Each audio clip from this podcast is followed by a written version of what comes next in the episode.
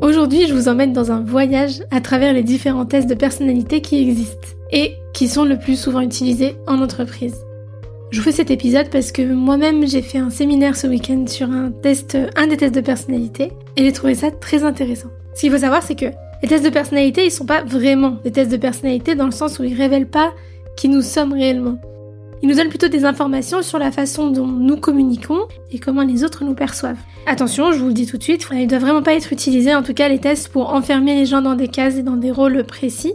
Parce que faut bien se rappeler qu'une personnalité c'est beaucoup plus complexe que ça et que les tests ne peuvent pas tout expliquer. Il existe plusieurs tests de personnalité différents, mais ils sont pas tous égaux en termes de fiabilité et de validité, et surtout euh, dans la communauté de la psychologie, du monde de la psychologie, ils sont pas vraiment euh, acceptés il y en a un seul qui passe, on va dire, c'est le Big Five Personality Test et son cousin, le Neo Personality Inventory. Mais au niveau de la psychologie, les, autres tests ne vont pas avoir assez de fiabilité ou de validité par rapport à, ce qu'ils ce proposent. Donc là, j'en ai cité deux déjà, qui sont les plus communément utilisés en entreprise. Ensuite, on va avoir le MBTI, l'énéagramme et la ProcessCom. On a beaucoup de grandes entreprises qui utilisent des tests de personnalité pour évaluer les employés et les candidats surtout à l'embauche. Dans la liste des entreprises qui font ça, on va avoir Amazon, Procter Gamble, Google, L'Oréal, Airbnb. On, l'utilise souvent pour la sélection des employés, mais aussi on peut aussi le faire pour la gestion d'équipe, les résolutions de conflits, etc. Ce qui est important aussi de noter, c'est qu'elles n'utilisent jamais juste un test de personnalité. Ils sont obligés de le combiner avec d'autres méthodes de sélection euh, d'employés, par exemple à l'embauche, pour obtenir une image vraiment complète de leur employé et leur candidat. Parce que comme je vous ai dit plus tôt, on fait un test à un moment précis, il y a plein de choses qui rentrent en compte qui peuvent biaiser euh, ce test à ce moment-là, d'où les nombreuses autres méthodes de sélection. Ce qui est intéressant pour euh, ces tests de personnalité, c'est que pour certains d'entre eux, de nombreuses études scientifiques ont étudié et prouvé leur fiabilité et validité dans certains euh, domaines, dont le Big Five Personality Test et le Neo Personality Inventory.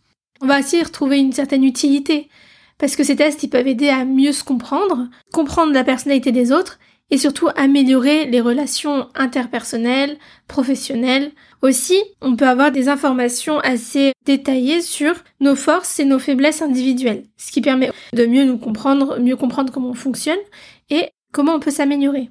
Les inconvénients qu'on va avoir, c'est que souvent, il y a un coût. Si vous voulez vraiment passer les tests, il va falloir payer. Passer un test tout seul ne suffit pas. Il vaut mieux être accompagné d'un coach ou d'un spécialiste du test en question pour avoir vraiment une, interprétation assez correcte. Dans les autres inconvénients, on va retrouver le, les limitations. Il ne faut pas que les résultats de ces tests soient utilisés de manière restrictive ou discriminatoire. C'est une image globale d'une personne. On ne peut pas la, réduire qu'à ce test de personnalité. Le Big Five Personality Test, ou Big Five Trait Theory, est l'un des modèles les plus largement utilisés en entreprise et en psychologie, et il est utilisé pour évaluer des traits très précis de personnalité comme l'extraversion, l'agréabilité, la conscience, la stabilité émotionnelle et l'ouverture d'esprit. Il a été utilisé dans vraiment beaucoup de domaines, je vous l'ai dit, en entreprise avec la sélection des employés, ou bien les thérapies ou les études de marché. Il a pour but de mesurer des traits de personnalité qui sont considérés comme étant les plus importants pour décrire des différences individuelles. Et ce qui est fou, et c'est pour ça qu'il est aussi respecté entre guillemets par la communauté euh, des, la, psychologie, c'est que ils arrivent à définir si certaines personnes ont des pathologies psychiatriques avec la réponse de, de ce test-là. Le Neo Personality Inventory est un test de personnalité qui mesure cinq grands facteurs de personnalité l'extraversion, l'agréabilité, la conscience, la stabilité émotionnelle et l'ouverture d'esprit. La différence avec le Big Five Personality Test, c'est qu'il propose plus de sous-types. Et lui aussi, il a été utilisé dans le monde, dans le milieu professionnel, académique, pour évaluer les traits de personnalité. Le MBTI, il a été utilisé dans les milieux plutôt professionnels et académiques aussi. Il est utilisé pour améliorer les relations professionnelles, interpersonnelles, les relations avec son équipe, la communication, mais aussi pour comprendre sa propre personnalité et celle des autres. Pour aller un peu plus dans les détails, le MBTI se concentre sur l'analyse des préférences individuelles dans les domaines de la perception et du jugement. C'est un peu spécifique à celui-ci. Alors ça se divise en, en quatre dimensions. On va avoir l'extraversion, l'introversion, sensation, intuition, pensée, sentiment et jugement, perception. L'énéagramme, c'est un autre type de personnalité qui est très populaire. Lui se concentre sur neuf types de personnalités différentes, sur leur motivation et leurs peurs sous-jacentes. Le MBTI, il répond à la question du comment, alors que l'énéagramme, il répond à la question du pourquoi. L'énéagramme, il est basé sur l'idée aussi que chaque individu a une prédisposition naturelle à une certaine façon de penser, de ressentir et de se comporter. Il a pour but de décrire les motivations et les besoins inconscients des individus. Il est souvent utilisé aussi dans le milieu professionnel pour aider les gens à mieux comprendre leur personnalité, celle de leurs collègues, pour euh, mieux travailler ensemble. Enfin, on va avoir la ProcessCom, qui est un modèle de communication qui est développé par Ty Keller, qui lui aussi se concentre sur la compréhension de différents types de personnalités et comment les gens communiquent de manière efficace entre eux. Pareil, il a beaucoup été utilisé dans le monde professionnel pour améliorer les relations interpersonnelles. Il peut être très efficace dans les contextes de gestion de conflits, résolution de problèmes et si on veut gagner en leadership.